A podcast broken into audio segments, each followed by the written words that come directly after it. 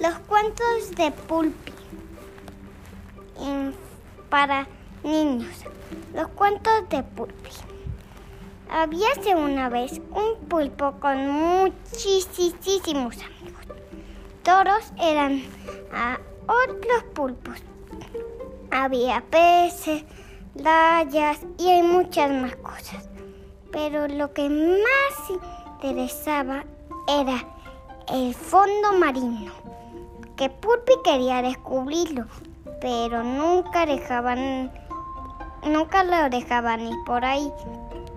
Pero él era muy travieso, entonces se iba con sus amigos marinos de excursión. Y con todos juntos iban, iban, iban, iban todas las mañanas, mientras sus padres trabajaban o dormían. Pero lo que no sabía es este pulpo que sus papás no querían que fuera por ahí porque era muy peligroso.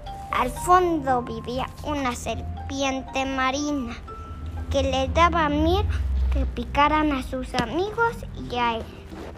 Y cuando el pulpo lo descubrió, salió corriendo.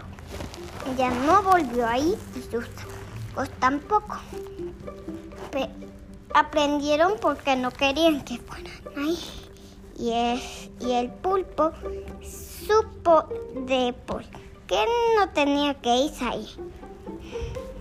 Me va, colorín colorado, este cuento se acaba.